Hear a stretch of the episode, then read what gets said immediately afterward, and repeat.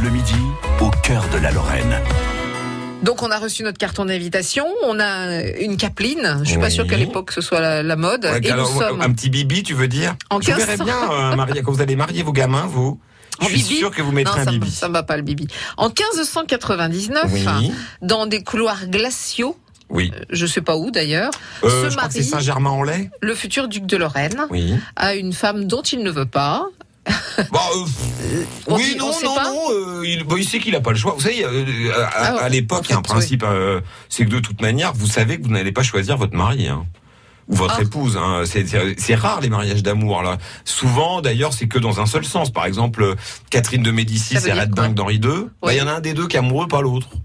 Marie Lexinska, la fille de Stanislas, elle est Red Dingue de Louis XVI. Il est magnifique, faut dire. Le plus bel homme de son royaume, dit-on à l'époque. De Louis XVI De Louis XV, Ah oui. pardon.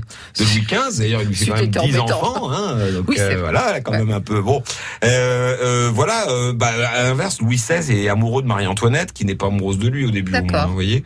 Donc, euh, voilà. Euh, alors, Revenons à notre oui. mariage, Laurent. alors oui, euh, Charles Alors, III. Charles III épouse Voilà, euh, non, il a épou- euh, le fils de Charles Le III, Henri Charles II, III, va je- épouser la sœur d'Henri IV. Et c'est c'est un scandale à l'époque parce que euh, euh, Henri II euh, de, Fran de, de Lorraine et enfin le futur d'ailleurs il est juste Henri de. Pont-à-Mousson à l'époque. Ouais. Vous savez que le- l'aîné des ducs de Lorraine s'appelle le marquis de Pont-à-Mousson. Oui. Comme pour les Français c'est le dauphin de France, voyez. Ou Ça pour les. Anglais le prince de Galles. Nous c'est le marquis de Pont-à-Mousson. de Pont-à-Mousson. Donc le marquis de Montabousson est très catholique comme son papounet et on va le faire épouser une protestante euh, qui a le nez de son frère. Je sais pas si vous avez vu le portrait d'Henri IV. Euh, imaginez une femme avec un tarin pareil. Elle s'appelle comment Elle s'appelle Catherine de Bourbon puisque c'est un Bourbon. Hein. C'est pour ça qu'on parle des nez Bourbon, hein, d'ailleurs. Oui, parce que c'est un nez en bec d'aigle qui vont se refiler de génération. Je crois que le seul qu'il n'a pas vraiment eu, c'est Louis XIII. Mais qui va bien le refiler à Louis XIV, qui lui est très reconnaissable. euh, Donc, voilà. Catherine Donc, de Bourbon. Oui, euh, pour se réconcilier avec Henri IV et en gros ne pas se faire envahir un bon coup par la France. Il décale un peu les ennuis. hein. Alors euh, le mariage euh, va avoir lieu à. Alors tout se passe à Nancy. hein. Elle arrive à la cour. C'est quand même une célébrité. C'est-à-dire que Ah. elle- elle- alors parlons un peu d'elle. Elle est plutôt sympa. Euh, elle est très très très cultivée. C'est-à-dire qu'elle a suivi la lignée protestante à l'époque.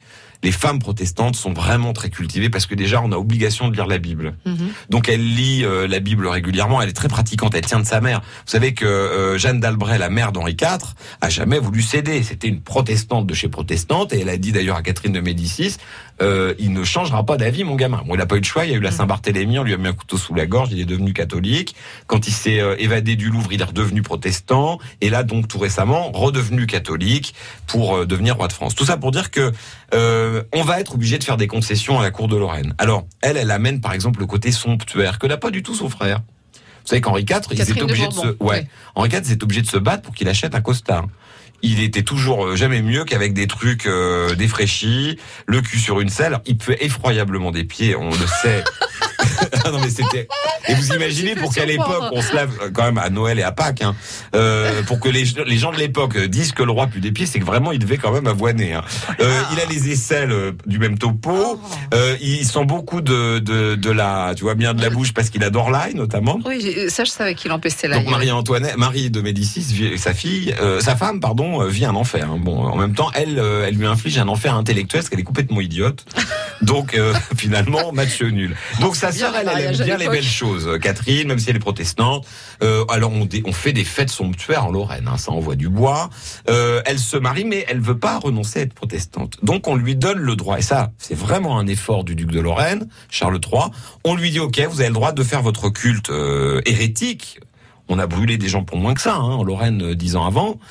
Euh, dans un coin, là, dans une grange, Ah bon? à côté de Jarville.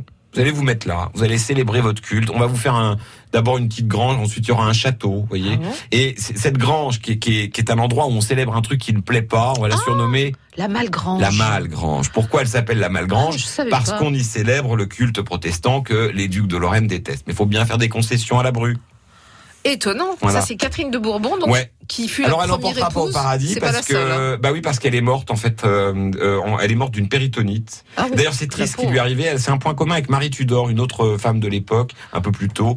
Elle est morte en pensant qu'elle était enceinte. Elle a tout fait pour donner un fils à Henri II. Elle était vraiment euh, persuadée d'être enceinte. Et en fait, elle gonflait de maladie. Donc, elle est morte, euh, voilà, assez jeune. Et donc, Henri II s'est remarié avec sa deuxième, qu'on présentera demain, qui devait parler avec les mains, puisqu'elle était Italienne. D'accord. elle s'appelle comment, juste pour savoir? Marguerite de Mantoue. Ok, on la voit. France Bleu Lorraine.